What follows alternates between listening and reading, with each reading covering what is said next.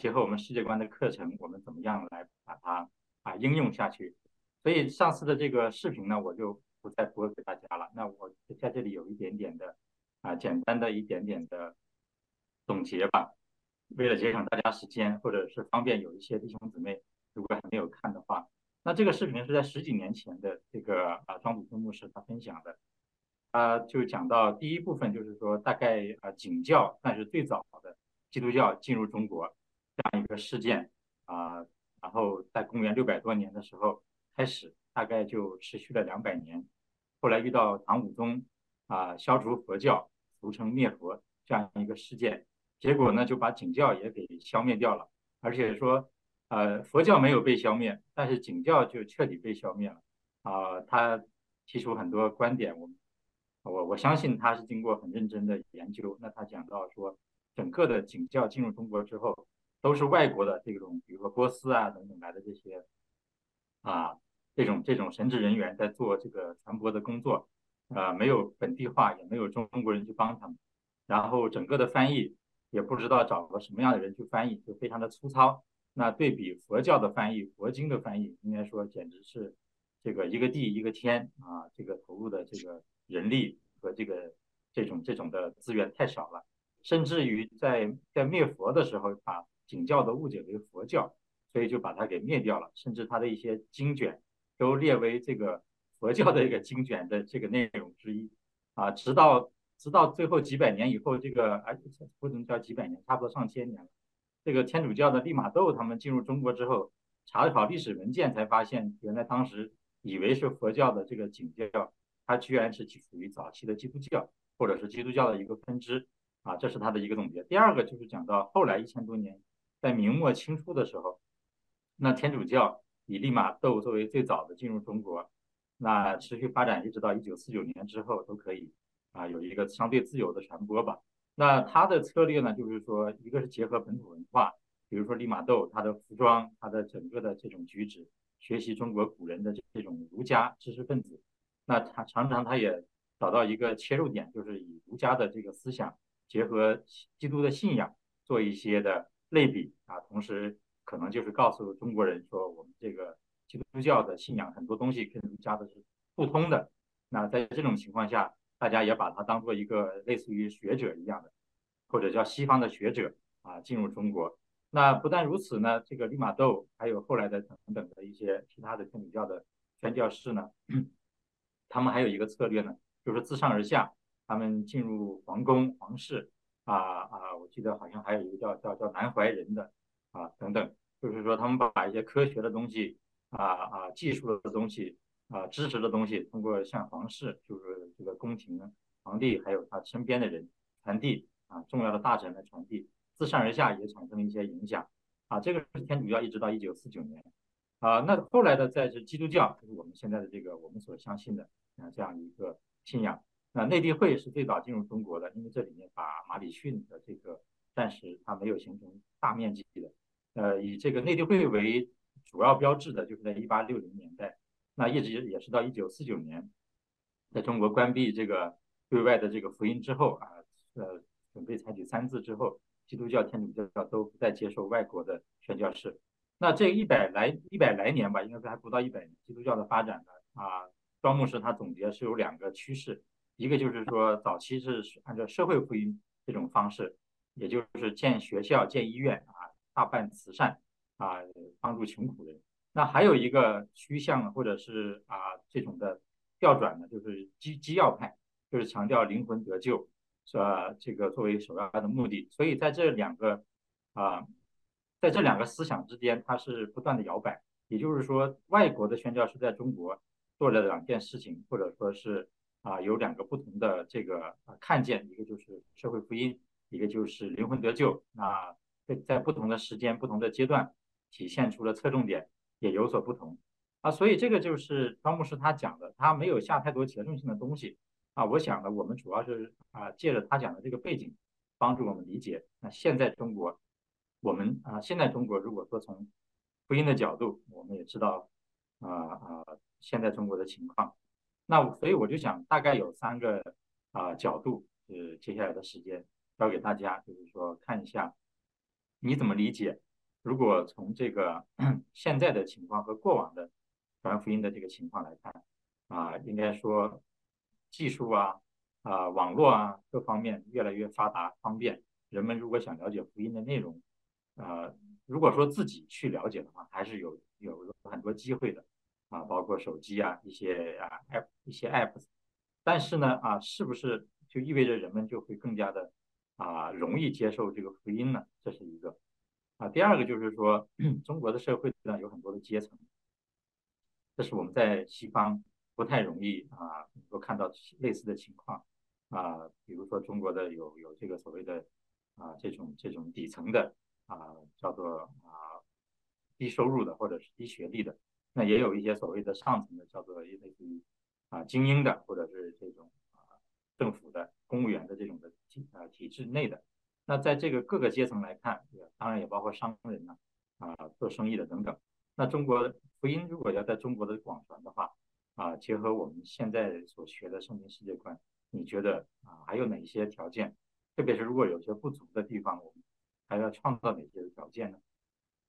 还有一个就是说，圣经世界观作为一个工具啊，因为我们现在学习圣经世界观是在理解圣经的基础之上，我们的一个应用。那这个工具。在中国，在福音的广传啊，在中国这块土地上，或者在华人族群当中，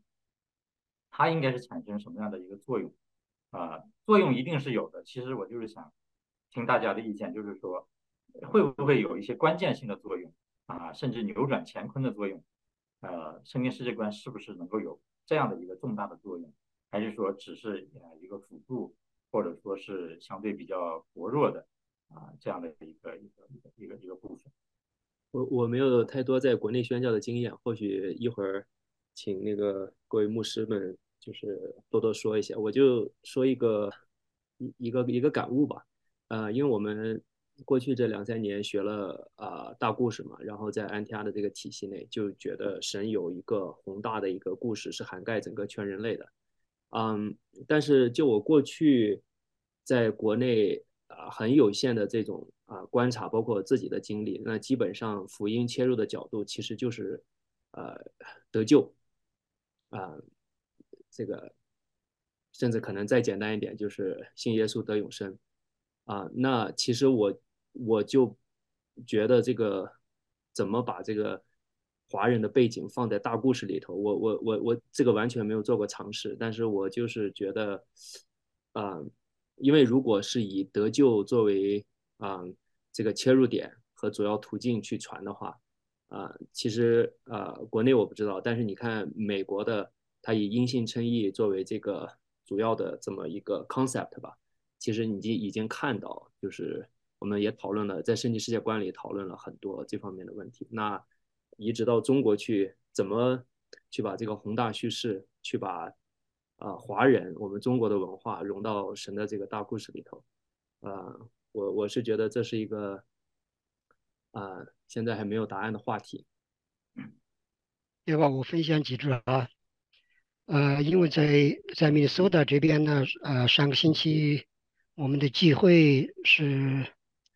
有一部分是我带的，所以有一点点思考，跟这三个问题也多少有些关系。就第一个问题就是说，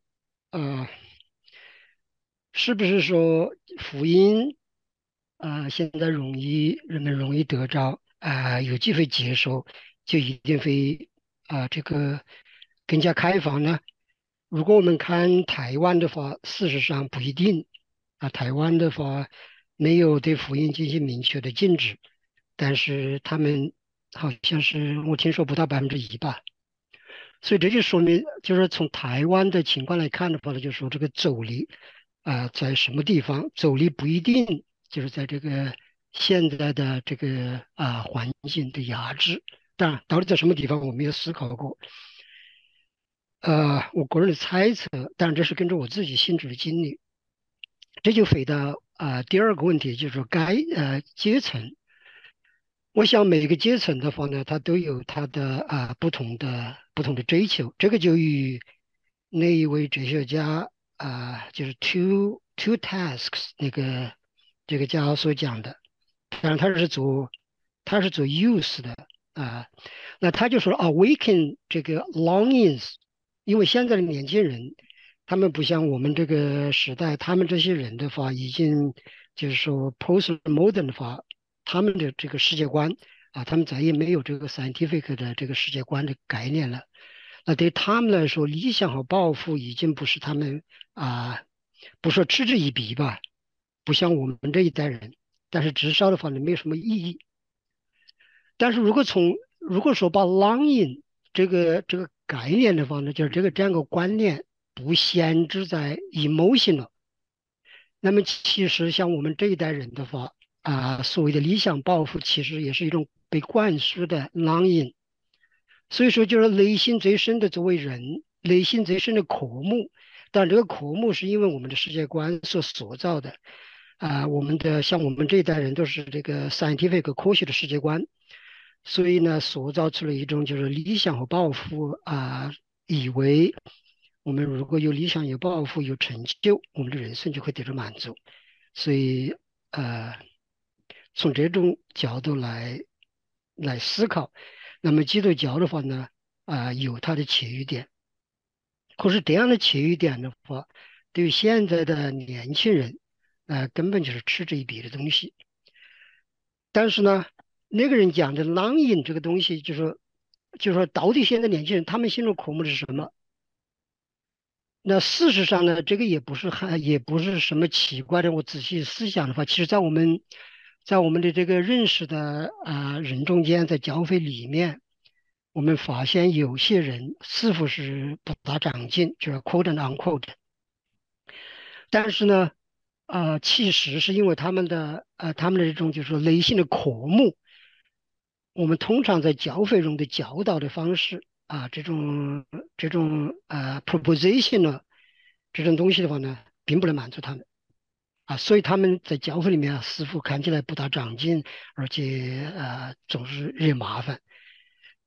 如果从这个 Paul 的角度来看的话呢，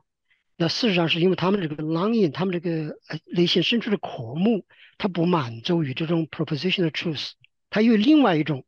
呃，而教会现在统一的啊，当然我们知道有灵恩派，有各种派别，这是也是一种很自然的，因为他在那个里面。啊，他可以在那个环境里面那样一种对福音的处理，他可以心里得到满足，所以他就进入了那样一个啊那样一个成体。那这个意思呢，就是说社会的各个不同的阶层，那么如果我们是传福音的话呢，需要对每一个阶层他内心深处的渴慕。那比方说，对于穷啊贫困的阶层来说，他们最实际的问题是什么？那么福音如何找到一个切入点？能够就是说啊，对他跟能够满足他们的不一定能够解决他们实际的问题，但是可以满足他们这个心中的渴慕。我们当然知道，神经知道主耶稣能够满足我们一切的需要，但是那个需要在哪个地方，能够把它福音用这种方式啊，就是说 present 出来，我觉得是呃是可以思考的。那当然，像我自己的话，我信主。我新主的话呢，原因就是什么呢？就是它其实就是世界观的问题。当然，就是说，其实我我个人的考虑就是一个 presuppositional，因为世界观这个东西，呃也好啊，文化也好，它这个东西它是我们的一个 default，我们其实很少意识到这个问题，所以我们把它当做啊啊当做是理所当然的，然后在那个上面来建造。其实呢，我们。我们所说的教，至少我所说的教，我的体会就是说，它是一种啊非人性化的啊 scientific 的这个 world view。那这种 world view 的话呢，它 dehumanize people。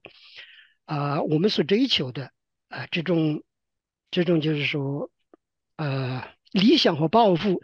以为 在一种 ideology，也就是一种一种比我们个人要更加高超的。这样一种 ideology 里面，如果我们能够 contribute 的话呢，我们的人生耶稣可以得到满足。那当然，我们知道这是一种就是说，唯有在基督里面得到满足。所以这种失望，我想所谓的啊，在这种比较受呃受教育的，或者是已经成功的这些人，应该能够啊体会到，就是说，不管他在世上有多高的成就，多少的钱财，多少被人追捧，他的这种满足是短暂的啊，他会不断的在要追求，要寻求满足。那像这一类的人的话，我觉得这个啊世界观的问题啊是一个很好的起源点。就是说，像我当初心智，就是因为说白了就世界观的碰撞嘛，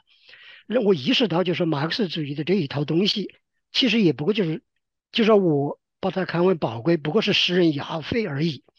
啊，这没有什么值得宝贵的。如果我们把我们所接受的世界观，我们认为宝贵的东西，和我们是谁能够把它切割开来，那么我们就可以啊，真实啊，能够。冷静的考虑我们所以为宝贵的东西，其实是不值一提的。那么有这样一种，有这样一种，就是说，一旦一旦从 emotion 的，就是 distance 我们这个 ideology 的话，那么这就是一个机会。那我也也是正是因为这个原因，当我意识到我所宝贵的，呃，科学的世界观，马克思主义的啊这套东西，其实不过就是啊。就是人家已经嚼烂了的东西，对我来说其实没有什么价值了，啊，分开了以后，那么我才有机会说真实基督教的信仰。虽然我并不知道是什么东西，但是我下了决心，就是说一定要把它弄清楚。因为基督教不怕它假，是怕它真，啊，所以这这当时我的出发点。所以我个人的体会，我一直就是说，啊，这个 presuppositional 我们的文化。和这个世界观这种假定需要把它暴露出来，然后在世界观的这样在神经的这样一个这样一种啊真理的这样碰撞之下，那么能够让一个人从他的感情里面分离出来，他可以在这两种对立的世界观中间，他开始他愿意做一个啊愿意就是说。做一个追求，当然我们知道圣经讲，如果我们真专心寻求，就一定能够行见。就是，所以这是我说第二个，就是说各种不同的阶层，他的这个最内心是最深处的渴慕，而内心最深处的渴慕是建基于他的这个 presupposition，他的世界观，所以我们需要把它给暴露出来，或者至少明白他的这种最深处的这种渴慕，哎，是建立在一种什么样的啊这种前提假设。之上，能够把这个暴露出来，能够把神经的啊，神经的世界观和文化带出来的隐含着的文化，能够把它啊，有比较才有鉴别嘛，像这样的给他们有这样一个机会。那么，所以呢，当然这也就回答第三个问题，就是说我个人认为，呃，就是回到台湾的这个问题，之所以我个人觉得啊，这个问题就是因为这个。中国的这个，对我当然这我也没有做这样的研究，我也不是这方面的呃啊这个专家，但是我猜测，就是因为这个文化没被彻底的啊这个暴露出来，所以即使信主了，当然就回答这个问题，就是即使信主了，他仍然说他文化的束缚，因为人怎样思量，他人就怎样，所以当然这个就回回过头来，福音真正最重要的到底是什么？当我们传这个福音的时候，就是说。世界观也好，这些方法论也好，这些东西啊固然是有用，但真正的还是圣灵的工作。他能够使一个人，就是福音能够传给一个人，他是真正的啊得着神的生命啊，他是真正的愿意为神而活啊，他愿意在他生命中间这个凡事都遵循神的旨意，在他实践中间，我想真正的能力还是在那个地方。那么前面我刚才分享这些呢啊，不过是外围的工作。好，我就到这里，谢谢。